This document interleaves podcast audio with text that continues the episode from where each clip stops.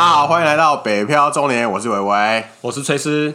那我们今天要介绍一下，呃，应该说我们看了一下我们的观众呃听众朋友，那我们感谢有一个叫做人生游戏机的留言。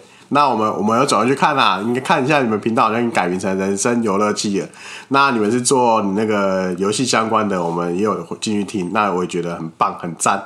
那各位听众朋友有兴趣也去去面了解一下，然后按赞分享一下，给五星吹捧这样。哎、你知道我我去听他那个，我有一集很有感觉，他讲第五集，哪一个？他他他的第五集一开头，他还讲说他的那个 partner Go 跟他那个 D，、哦、他们在讲那个蟑螂，他们很怕蟑螂。对，啊、你知道我干，其实我也很怕蟑螂，多怕。刚你知道我我小时候我印象很深刻，我有一次睡觉睡到晚上的时候，就发现房间里面有只蟑螂，然后你知道我干嘛吗？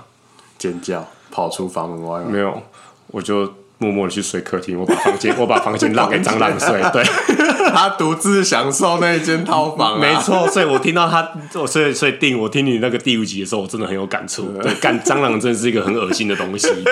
不知道上帝把它造出来是是为了什么用的？干对吧？他吓人内容的。对，对，对，好了，那也很谢也很谢谢你那时候说说一次听了我们七集的节目啦。呃，这一集其实是我们为了回复你的问题做的。那也希望说这一集你还听得到。OK，那我知道你有讲到说那个关于你有看到马自达。你喜欢马自达这个品牌，应该说喜欢马自达马三四代马三这台车，然后也觉得它质感不错，然后想要我们去了解分析一下马自达的定调跟定位。那既然我们要讲到这个马自达的话，其实我们要对这个品牌要有一些介绍嘛。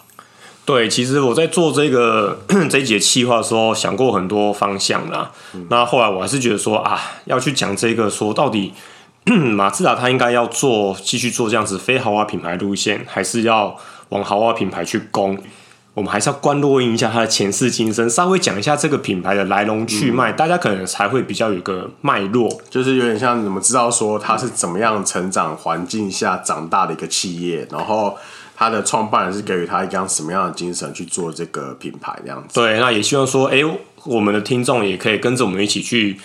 透过这样子的呃思考去看他们说，哎、你们的观点是觉得说他应该要往什么走向去走，对、啊？就是每个人想法不一样，但是我们会，因为我们做了一些功课，然后也对这品牌有些一些了解，那我们这边就是。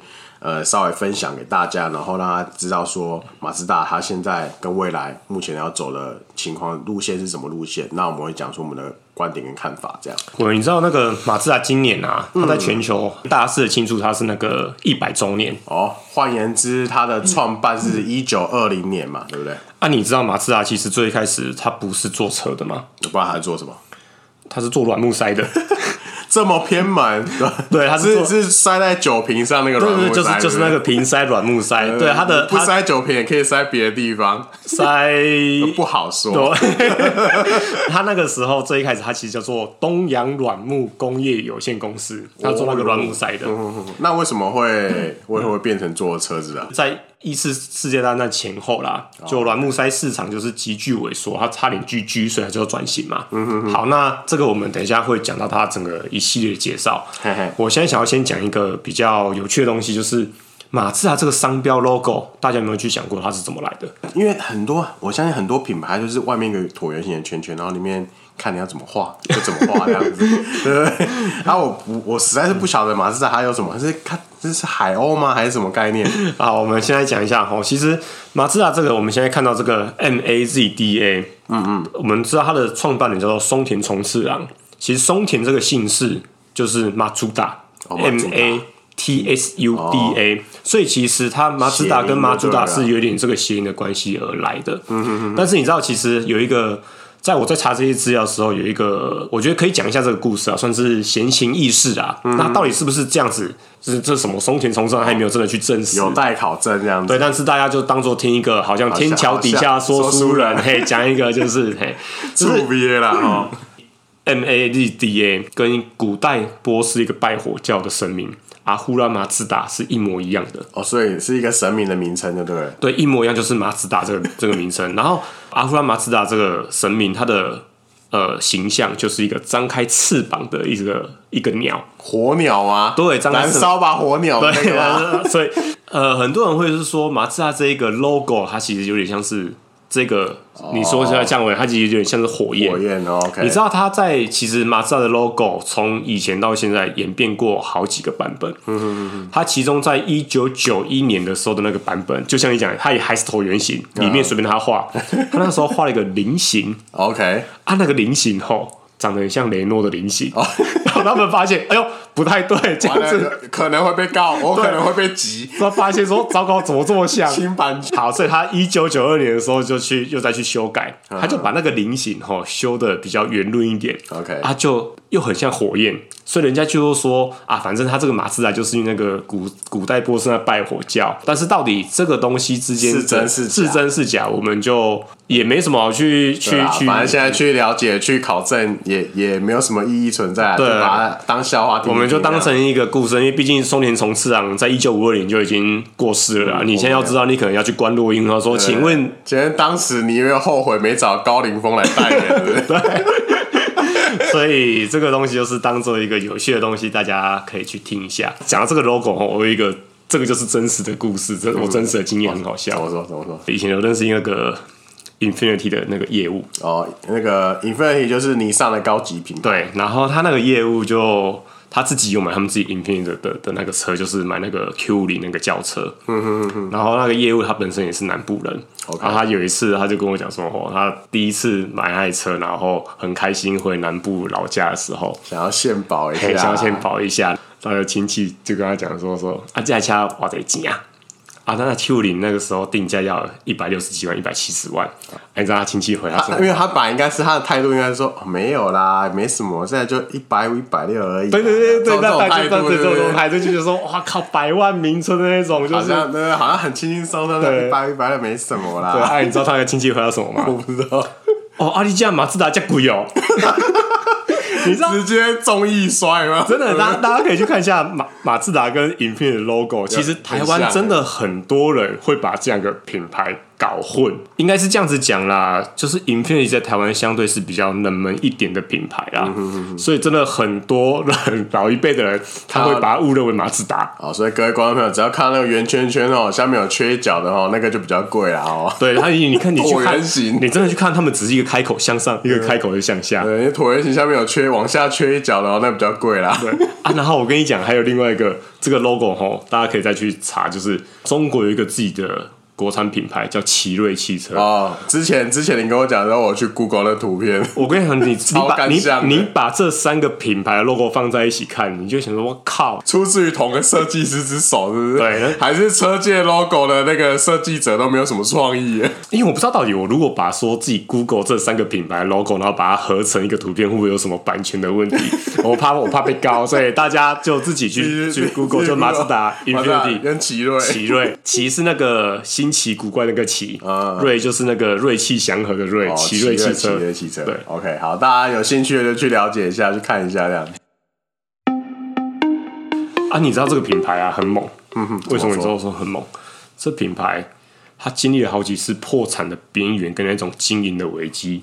但是都活下来，都活下来，但打不死。白哈，白哈，你有看过那个《终极警探》？很难死，全全全城市人都死光了，但是他还活着。对，你知道他这这个品牌真的是来自东方的神秘力量，叫韧性十足。妈搞得像是《圣斗士星矢》那个不死鸟一辉一样，永远打不死都会重生。啊、来，我们来讲哈，他第一次危机就是我们刚刚一开始最后一期才讲到的，他本来做软木塞的嘛。哦、OK，然后在那为什么会转型？啊，就一次大战那个时候，反正就。软木塞市场急剧萎缩啊，整个公司就差点 GG。可能在那个那个时代战后之后，可能大家不那么需要软木塞，我不塞某些地方，我不知道，反正就差点 GG。嗯，啊，就是要赶快转型嘛。嗯，也是转的蛮大的啊，从做软木塞就开始转型做一些机工具的生产。啊，还真的让他转型成功。我记得你是跟我讲说，他之前是有做过什么机车，是不是？对，一开始先做二轮的摩托车，嘿嘿，但是真正打响马自达，然后变成让大家现在有知道马自达这个品牌，是在一九三一年的时候，他生产了他第一台就是三轮的小货车，然后那台小货车，他就直接把它命名为。马自达 Go，马自达号，这也是第一次马自达这个名字的的出现，到的就是打响人世间这样子。对，然后那台小货车卖的很好。嗯哼哼。啊，这台小货车你知道也是一个有很有趣的东西。怎么说？它是马自达生产，嗯，但是销售不是马自达销售，谁卖的？他委托那个三菱销售，然后这台车也很妙哦，嗯，他就在他的马自达，他就写 M A Z D A。然后印上一个三菱的红色那个三菱的 logo，哦，印在一起，联感觉像联名款那种概念，超像，对，超像，他就直接把它印在一起，就重叠印在上面，也是蛮趣味的。他也不是写说说马自达乘以那个三菱，三菱，或者是现在很可能会说说叉叉叉 fit 什么东西没有，他就直接把它盖上，直接盖上去。对啊，这个图我我会把它的链接放着，大家可以看一下。OK OK，呃，我记得好像那个三轮车感觉就很像当，就是很像那种美国队长。在那个年代会坐的那种车子吗？很像很像啊！其实我觉得就很像那种早期台湾一些那种乡下的那种那种很像啊，反正就是那种三轮的，然后三轮的摩托车，然后后面可以放一个那种箱子，然后就可以载货那种东西。好啦，这是他第一次就是那那个软木塞成功的转型，然后又让他活下来。嗯嗯。接下来第二次危机是什么？你知道？有一战就会有二战，是不是？嘿，按大家都知道二战是怎么终结的？二战就是美国到日本丢了两颗。广岛跟什么长崎？长崎就是我们的，就是我们的美国爸爸。对，基督兰美宋，因为日本偷袭他那个珍珠港，叫基杜兰美宋。你炸我珍珠港，我炸两个城市。对 啊，大家都知道马自达 就是广岛品牌，它的整个工厂跟现在的整个企业总部都在广岛。嗯嗯，我靠，他那个原子弹丢在那个广岛，丢一个广岛全几乎全灭，你知道吗？然后马自达该不会？那个活下来的，对不对？哎，他如果他如果那时候被炸掉，就你我们今天也就不用马自达。然后这个就是呆哈的，很难死，你知道？嗯、他原子弹丢在广岛。但我不知道为什么，他真的就是运气很好。他那个工厂可能就刚好离那个起爆点比较边一点.他那个工厂没有被波及到太多太大，就是没有毁掉，嗯、所以他活下来了。OK，这很像那个我们之前玩那个游戏，《星海争霸》里面有个角，人类角叫鬼子，鬼子要丢核弹，丢核弹要先瞄准。嗯、对，所以这故事也告诉我们哦，那个以后。你各位啊，想要创业的那个总公司，不要建在那种主要建筑物旁边，比如说像什么总统府、总统府、市政府这种，对对，被炸就是第一个人，大家炸都第一个炸那种地方。以后你们想要开公司哦，把公司建远一点啊。然后反正就是他原子弹也也没有炸到他嘛，嗯。大家都知道战争就是这样子，你战后一定会百废待兴，然后重建生产。嗯、就是一个战争会导致嗯某一种产业、某一种企业的消失陨落，然后但是也会创造你别的产业、别的企业的产生。这样对，那因为马自达他那个时候工厂其实没有受到太多波及，所以它很快的就恢复它的产能产量。从那个时候就是二战过后，它开始从三轮货车切轮了四轮货车，哦 okay、所以二次大战这个东西它又活下来了。好，那。第三次危机是什么时候？第三次危机就是大概在一九七零到一九八零年代，嗯哼，大概施工背景是这样子。那我来讲一下，说它整个内容。好，我们讲了，它二战过后开始生产货车，接下来他在一九六零的时候，他切入了家用的四轮轿车，嗯哼。可是，在那个时候，二战过后的一个时空背景啊，当然这个是我去查一些资料，查到就是说那个。当下，他日本政府他比较想要去扶持的其实是 Toyota 跟 Nissan 哦，所以他怕没被奶到，对不对？对，他怕没被奶到，然后那然后那个时候的社长是松田恒次，就是。创办人松田充次郎的儿子，他就怕说靠，这样子好像会被没被奶到，然后他又有危机，是觉得说马自达好像没有自己的独家技术，会有点危险，怕被其他大厂并购。哦，就是怕到时候卖不赢人家，那有政府资助了卖不赢，对，然后被迫被人家收购。对，然后我又没有独家技术，怕活不下来。嗯、然后他就一九六一年的时候，他跑去跟德国 NSU 这个公司去签署了一个技术的授权的。啊，你知道这间公司？有一个大名鼎鼎，现在大家都知道的是什么？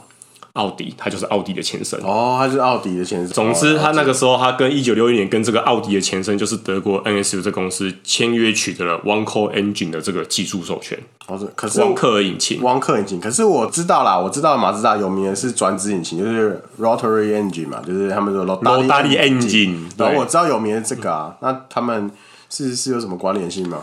转子引擎就是汪克引擎。哦，很有趣，就是马自达把转子引擎当成他命脉在研发。哦、大家都知道马自达等同于转子引擎，马自达也是全世界唯一一个将转子引擎量产在市售车上面的品牌公司。哦、就是等于说，转子引擎对马自达来讲都是一个代名词啊。就像你讲到王建民就想要声卡球，没错没错，或者是大树哥，对，无尾小，无尾小，对。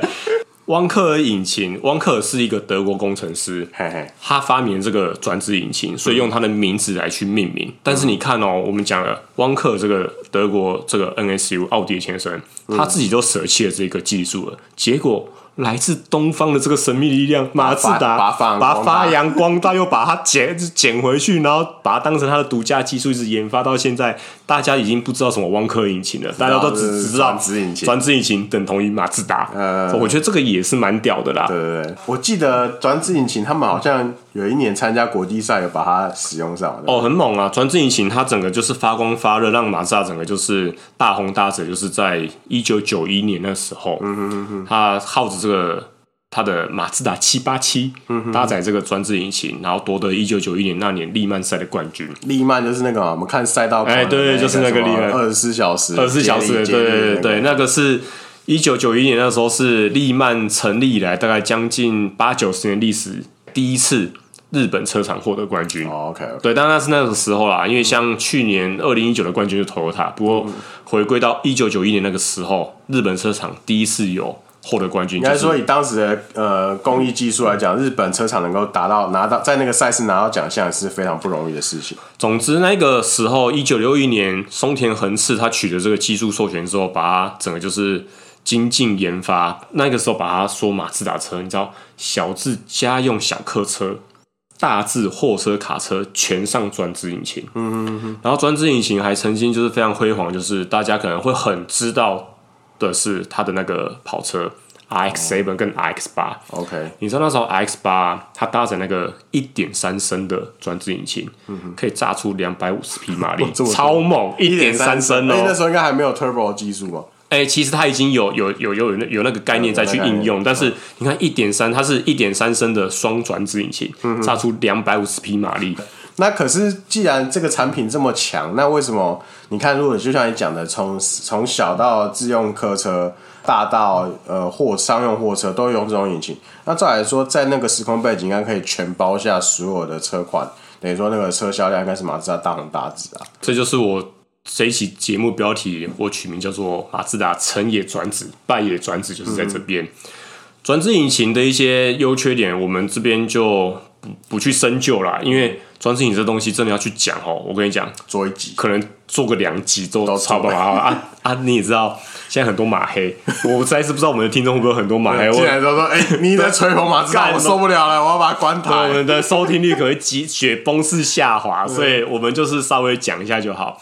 转子引擎它当然有它很多，就像我刚刚讲的，它小排量就可以扎出很大马力，力然后它的转速很快。嗯哼。那但是它的两个致命的缺点，嗯哼，第一个，但它耐用度超差，OK，然后它的很容易坏啦，对，它的耐用度超差，那就算了，它又很难修，它的 维修不好，它维修门槛跟维修技术很高，就是没几个人会修，那你也正常啦，连发明的这个奥迪的前身 NSU 都不想要这个技术了，就你就你就你日本马自达把它当成宝一样，再来另外一个致命危就是它油耗超差。第三次危机就是 成也转子，败也这个转子，为什么？因为我们刚刚讲了嘛，一九七零到一九八零年还是他第三次危机。嗯，大家可以去想一下那个时候的时空背景，国际上发生什么事情？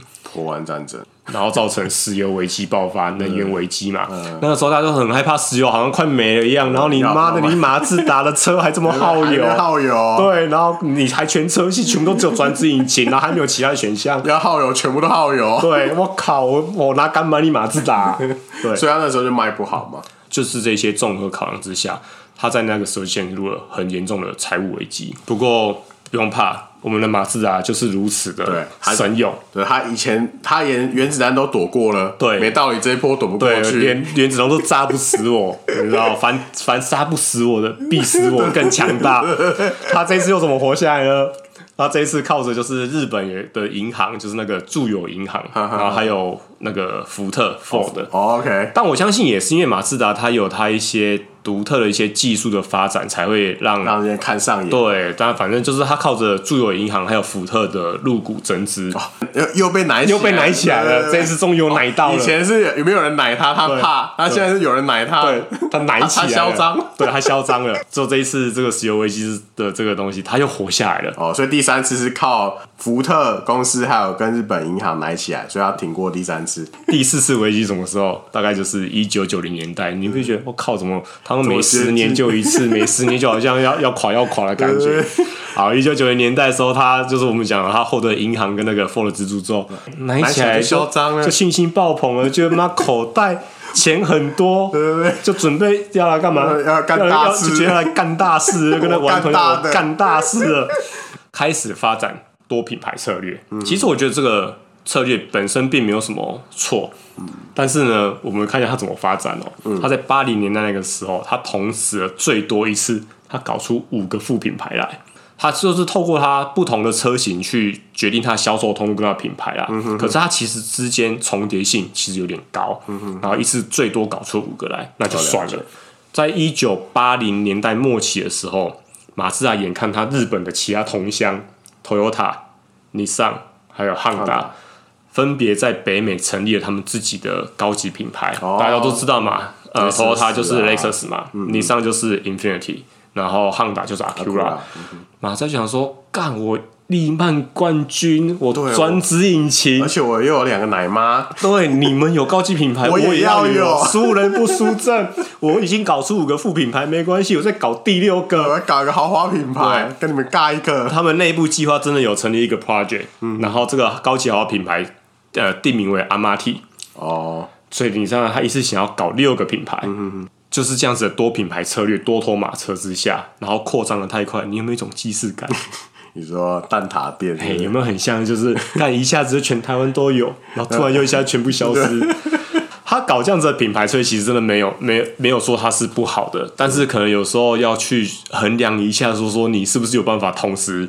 Handle 这么多个，嗯，这么多的通路，资金很多，但是你通路更多，就有时候它力量会被分散掉，你可能在行销力道不够大力。嗯。然后除了这个之外，我觉得最主要还是他又遇上了一个那个当时候的时空背景大环境的一个，就是一九八零年代末期到一九九零年的那个日本的经济泡沫化。OK，所以我觉得就是因为这样多头马车的策略，就是相对一定会烧很多钱。嗯，然后大环境又经济泡沫化，看就重伤他了，又他们还要快垮了。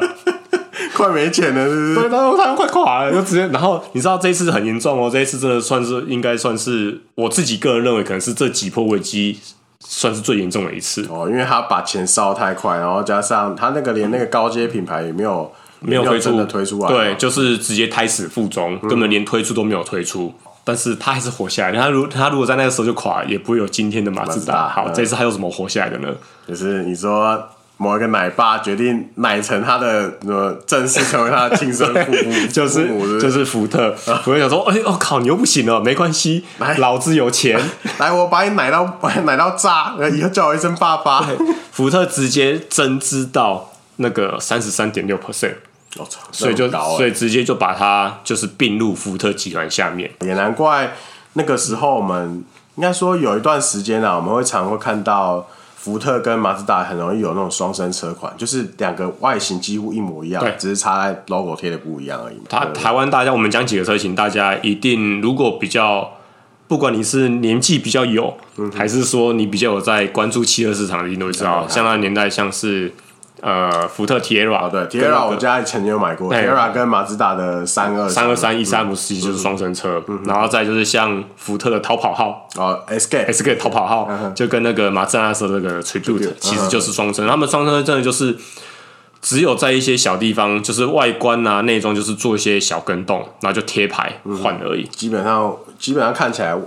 远远看基本上就一模一样了。对啊，但是因为这就是因为福特把它直接并购回他自己相应的的策略嘛。嗯、哼哼好，那总之呢，我们神勇的马自达靠着老子有钱的福特又再次活下来了，再次活下来啊！但是我觉得马自达自己也争气啊，嗯、哼他就是靠着这个活下来之后，他很快的，他在一九九六年，他怎么又从这个第四次的经营危机又在慢慢的回回升为，就是他一九九六年推出了在日本当地推出的 Demio。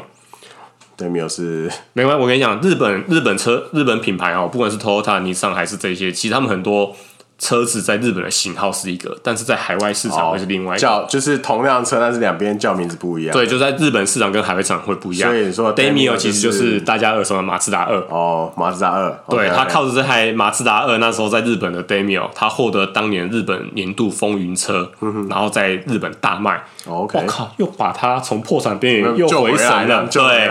那其实已经很到一九九六年，已经很接近现在了嘛。嗯、那后面其实就是两千年开始，大家比较耳熟能详，他马自达开始重新去呃检视它的品牌，然后重新去定调它的品牌，嗯、重新去喊出所谓什么尊重精神，嗯、然后什么卡斗卡斗混动设计对那个混混动混动红混蛋混蛋红哎，然后或者什么 Sky Active 那个都是就是大家现在比较耳熟能详。那我们这边就表列不提啦。如果真的大家听众有兴趣的话，留言让我们知道，嗯、我们真的可以把马自达这些东西，然后跟刚刚讲的 Rodale Engine 真的好好的做一集来做一个深度的讨论。好，那我现在总结一下，总之呢，马自达最早它是在一九二零年是做软木塞的，然后后来呢，软木塞市场萎缩。他就改做一些简单的车子，二轮车、三轮车。二次大战之后呢，然后他从三轮进化成四轮车，对，四轮货车，对，四轮车。然后四轮车之后呢，研发全部投在转子引擎。罗大燕那时候就是我讲最辉煌的年代啊，其实真的可以敢讲一句，就是说对着其他车厂影响说。在座的各位都都是乐色。专制引擎那时候真的 真的很断水流，大对，真的很凶，对对对。但是就是刚刚我们提到它的两大致命缺点，然后又在遭遇到了石油危机这种时空背景的冲击之下，所以它当时卖不好的。这之后呢，就是被福特、福特、路特跟还有日本嘛，日本的银行，对对对。所以他钱拿起来之后呢，他就越想熊当熊胖。他在开了五个子品牌，然后钱烧干了，钱烧干了，外五个子品牌外带第六个高级豪华品牌，然后烧到快光光的时候呢，然后福特说：“好，我一口气把你奶到不行。”然后奶，然后他突然力图振作，然后就现在已经。等于说他他赚回来之后呢，然后决定要重新定掉他的品牌概念，对他整个行销策略都有在做调整，那样。福特那个时候最高入股到三十三点六 percent 嘛，但是后来福特其实有一段时间自己经营也不是很好了，又把它卖掉，又开始出脱了。那那马自达因为从那个就是这样的，Daimler 马自达又开始回升，嗯、然后所以又慢慢的把股份买回来买回来，然后所以现在的马自达又又在又又又拆开了，没有关系，又拆开了，嗯、明白。以上我相信听完前面这一段的哈，如果你还没跳开的，嗯、我们谢谢你为我们节目的那个 完听增长那个完听率的贡献。对，如果你到赞美你，对我们赞叹你，请留言，我们会抽小礼物。干，我不知道小礼物是什么，你不要乱讲，我不知道小礼物。随便买一个钥匙圈 之类的，马自达的 logo。对对对，好。所以反正听完这一段的，我相信不管你是马粉、马黑。还是你是路过不小心看到北漂中年又被骗进来的，然后又或者是你看到我们这个 logo 配色，感觉像时代力量，以为是政论节目的哈，然后点进来的，不管你是哪一种，我相信你应该对马自达历史的会有一些了解啦。嗯嗯。那我我们回归到就是最一开始我们节目的正对，就是定他讲说，哎，马自达到底要继续维持这样子的非豪华品牌的走向，还是应该要上攻豪华品牌？那我直接问你，我你觉得？一个豪华汽车品牌，它要具备什么条件？应该这样讲啦。如果以我的观点啊，其实不管是汽车还是其他的品牌啊，如果你真的要走高价豪华的取向的话，其实它不仅只是商品是好的，它其实整个呃品牌给人家的印象、给人家的概念，包含它的呃售后服务啊，然后它可能销售人员的服务啊。然后再加上一些行销策略啊等等的概念，都要有一个豪华品牌的经营精神这样子，所以它其实不单单只是说你产品好就可以称之为豪华品牌。对，没错。像我自己的观点就是，我自己归纳成三个点啊。嗯哼。第一个就是产品要再更多样化。嗯。所谓的产品再更多样化，并不是说只是说哦，你车型要出越来越多，修理车、轿车、掀背车出越来越多之外，包含你的引擎动力的。也要越来越多。你看，像马自达现在就是只有二二点二的柴油，二点零的的汽油，嗯、但是它的涡轮引擎只有二点五。但是现在的这种环保法规的这趋势，你就是要小排量的涡轮，嗯、它是很缺这一块的。明白。对，那除了这个之外，包含你的动力选择，你也不能现在就是这样子吧？未来一定是电动车的时代。你除了你过渡时期，你就应该要轻油电，嗯、然后你的 hybrid。然后你的纯再往纯电这边去发展。嗯，我的所有的产品要更多样化，是要包含这些东西。因为我听过啦，我我我大概知道说。马自达六，他们打算做直列六缸，然后后驱车。那基本上会做这样的产品，基都是那种高价的豪华品牌，他们标配的一个产品嘛。所以我相信，我刚刚讲的这个所谓产品要再更多样化这一点，马自达是绝对有能力做得到的。嗯、毕竟它就是一个。你可以称得上他有点疯狂，在这个转子引擎的这个品牌，他到现在都还没有放下转子引擎哦。嗯，期待有一天靠着它再再再对对对对，他他他到现在转子引擎，他这这个这个他都没有放弃哦。嗯，所以我相信在所有的产品多样化这一点，马自达是一定有能力做得到。嗯，好，那再讲到我的观点里面的第二点就是，他应该要再另外去成立一个独立的品牌跟公司。当然，他之前在那个在一九八零年代呢，还有。做过尝试过这样，就是阿玛提。我觉得他应该再再重再重新去检视这个东西，但是不要再一次搞六个出来了。而且最好呢，他是在北美先。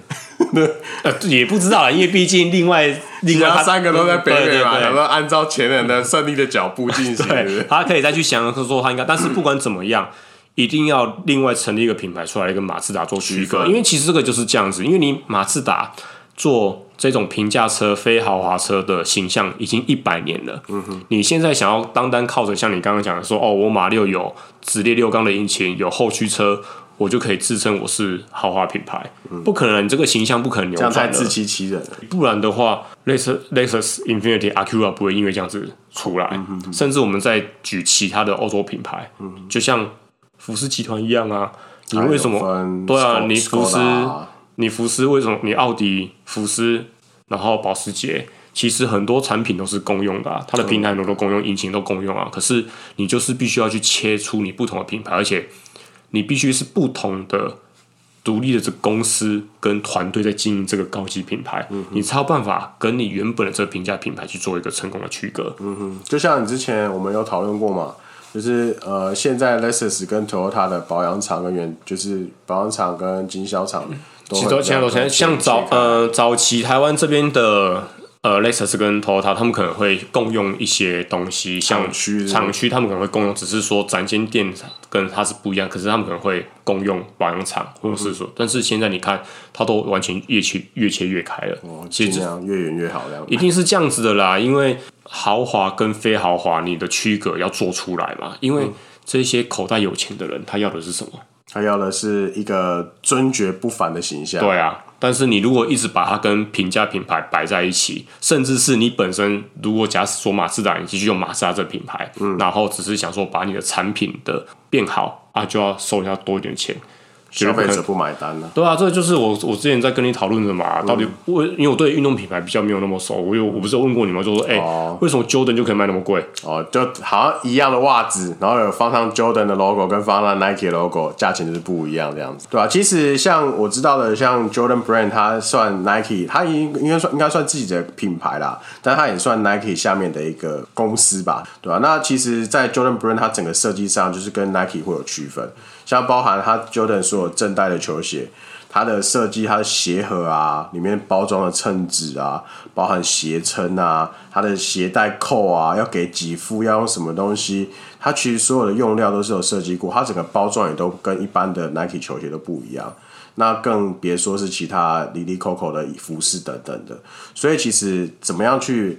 一个高价品牌不会单单只是因为它用料好就变高价，它整个的经营、它整个的设计、它整个的理念，都要以一个高价、豪华、一个完整的一个服务端去设计它，才有可能让消费者幸福去买单。这样，这种就是一个你所谓的经营的思维，跟你整整个那种经营的策略。嗯哼，它不管是什么产业，当你要去让人家愿意掏更多钱出来的时候，你就必须要去做不一样的差异化。嗯嗯，所以这就是。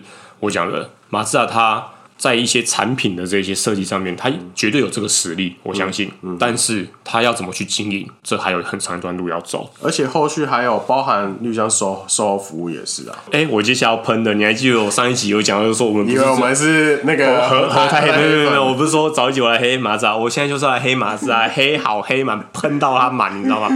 来，我们讲到妥第三，我的观点里面第三点就是妥善率跟后勤你要同时。跟得上，来我就直接讲啦。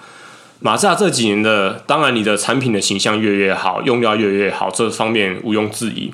但问题是你的后勤跟那种品牌形象，其实这十年，我先不讲海外是怎么讲，全球怎么样，我只讲台湾。其实你的马自达在台湾的这个，为什么会有那么为什么 PT 上那么多反指标，那么多马黑？因为你看哦。就单单是二零一一年，十年前那个，你我不知道你还记不记得？业业业代对那个那个那个车展，对，就是那个那一年的车展，那个出去现在，好，大家如果对这个有想要了解的话，我会放个懒人包的链接，大家可以自己去看。对，反正就是业务对消费者来看 来看车，消费者态度很不好。对，一副就是好像要出去干架，要要去。对，好，这是十年前，我们直接就拉到比较近的，就近三年而已。嗯，大家不用讲，前两年闹得沸沸扬扬的。它的那个柴油引擎喷水，对啊，然后你看喷到就是我们的国昌战神直接去质询那个交通部，然后搞了他最后才不甘不愿的让那个柴油引擎在台湾这边终身保固，然后闹了一两年吧才落幕。再来马自达，你知道前几年电动收着那个后视镜的马达，OK，它有瑕疵，很多电动就是收后视镜。的机关有问题，对，就是那个马达、啊，你你后视镜可以做电动收着，它就是一个马达转转去去转嘛，嗯、哼哼然后它一定，我跟你讲，你那个大概是从二零一六年、二零一七买的马自达，你不管是什么型号，全车系都会中，耳朵会有一天你就折不起来了。哦，因为应该说，那段期间都是跟同一个，可能跟同一个马达供应商购买这个产品，所以装在他的车上。其实这个电动后视镜这个马达瑕疵哦，这个是很小的瑕疵零件而已。但是我们就是要讲到说，马自达的处理方式都很差，你知道吗？马自达在今年年初大概二三月的时候有发布，就是它全车系马自达二、马自达三，然后 CX 五、CX 九啊，刚刚漏掉，还有马自达六，全部就是它有一个特定年份啊，就是我刚刚讲在二零一六年、二零一七年的，然后到二零一九年生产的。你的电动后视镜从那个原厂保固本来是三年嘛，直接延长成五年。哎、欸，你有没有发现刚刚那个车车系念出来好像少了什么？房车二马自达二三六，然后修理车车五跟九五跟九，那 C 叉三呢？被放生，被放生，你知道吗？它直接被放生，超奇怪的哦。但是你他你如果想说，哎、欸，还是说七叉三的那个？那个马达的供应商跟其他车型不一样，所以它完全没有在一起。那绝对不可能，因为当下一定是跟同一个买才会用供应到所有的车型上啊。然后七叉三明明在一起也超多、嗯、啊，不知道为什么你啊，你整个品牌总共六个车系啊，五个车系都弄进去了，然后忘记七叉三，超奇怪。那七叉三车主作何感想？超不爽，你知道吗？你知道他那个他那个延长保固的消息啊，一出来，嗯、大概有将近两个月吧，两三个月。嗯台湾马自达的任何官方的粉丝团，不管发布什么讯息，不管是产品讯息也好，活动讯息也好，下面就是直接刷一排。C 叉三后视镜呢？C 叉三后视镜呢？啊我嘞？放生吗？放生吗？啊、直接刷一排哦，大概两三个月都是 这样子刷。对，但是你看，这就是他马自达的这种，就是我讲的，哦、你的妥善率跟后勤的处理，你这样子要怎么让？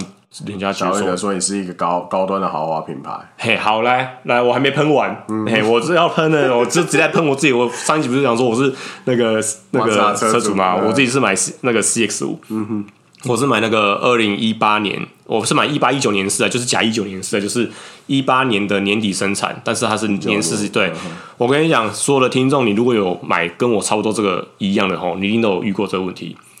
这一批的后避震器漏油的问题哦，我听你之前讲过，换到不行吗？对，干我他妈的！我跟你讲，我不是在那个马自达的保养厂，我就是在去马自达保养厂的路上。你知道我买车买到现在，哎，我到这个月二零二零十二月刚好满两年，你知道我换几组了吗？有超过三组吗？我换四组了。我就跟你，我就在想说，我看我到三年保固满之前，我能不能集满十组避震器？没有，先积积满七组可以叫神龙吗？呃，哎、欸，你要集龙珠吗？你看这是不是莫名其妙？你明明就知道你这一批用是有问题，哎、欸，但是很明显，它就是这一批才换料哦，因为这一批之前的料都没有没问题，后面的二零年四的也都没有问题，嗯、哼就代表说它就是这一批，它已经有中，它供应商有换过，嗯哼哼，但是它就这一批它死又不换。还是这超莫名其妙，这也不太可能是签合约吧？例如，例如说你，你你这一代卖多少，然后我就是要供应你到保这样。其实有可能啊，你知道车厂的操作，可是这个就是我讲的，你如果真的想要往豪华品牌去发展，其实有的时候。你就是要花钱，你就是该这个合约买断，对你就是该吞的你就该吞。嗯。但是你看，我避震器到现在我还在漏。我上一次换什么时候？不好意思，两个月前十月，我才刚又换了第四第第四组。我还想说，我下一次再换第五组会是什么时候？我再跟你讲。OK，对啊，所以像诸如此类的案例一直出层出不穷的发生。那你马自达想要光靠一个哦，例如说马六的马六未来的马六的下一代马六的直列六后驱车。或者是马自达三一百破百万的呃用料的车就可以，嗯，让消费者买单，这个几率其实微乎其微了。这其实就是可以直接讲到说，我们回复定的这个结论啦。其实马自达很明显的，他又想要提升它品牌价值，朝豪华品牌那边去发展的野心。嗯哼。但是其实就像你讲的，他如果只是觉得说他把产品这边的用料做好一点。然后研发这边有一些像高级品牌，他们有了什么直直六的引擎，然后后驱的平台，他就觉得他自己豪华品牌的话，我跟你讲，那个就是自我高潮喊喊口号而已啦。对啊，所以还是有一些距离啦。其实以我自己是马自达车主来讲，呃，如果马自达它真的可以。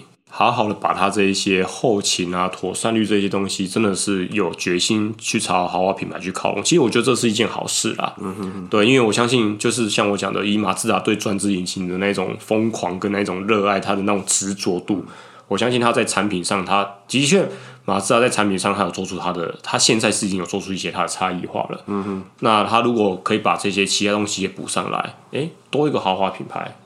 对对，大家消费者其实没什么不好啊，对吧？就像你换个角度想，如果你你你听说 Luxion 要出一个豪华品牌，对不对？哎，你应该没有什么期待吧？哎，等一下，我跟你讲，你知道，我们就稍微提外话差，你知道 Luxion 这个 Luxion Pro Two 是不是？拉，你知道 Luxion 这个品牌，这个 Luxion 是什么意思吗？它其实就是。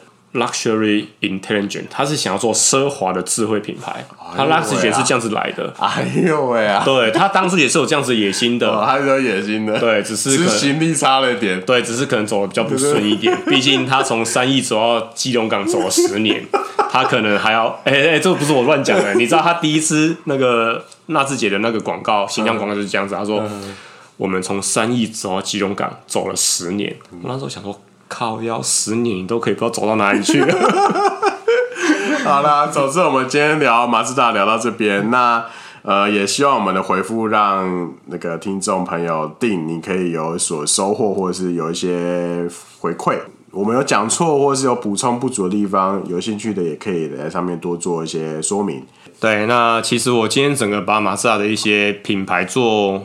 比较深入的一个介绍，其实算是我们这个节目的第一次这样子的尝试啊。因为其实我们怕讲太久，听众整个听众他们可能精神力会涣散掉这样。各位听众，如果你们这样子听完，你们对说嘛这样子的观点，你们有自己的想法，也可以跟我们分享。嗯哼。那或者是说，哎、欸，你们真的也会觉得说，偶尔可以来一点这种比较深度的讨论。那你们也许是对说马自达整个品牌。然后它转子引擎，嗯、甚至是所有其他的品牌、汽车品牌，你们都有兴趣这样子的深入讨论的话，留言让我们知道。其实我们都可以看状况，然后去偶尔去做一些这种比较深度的一个分享。嗯、那我们今天这节目就到这边，大家晚安，好，拜拜。拜拜。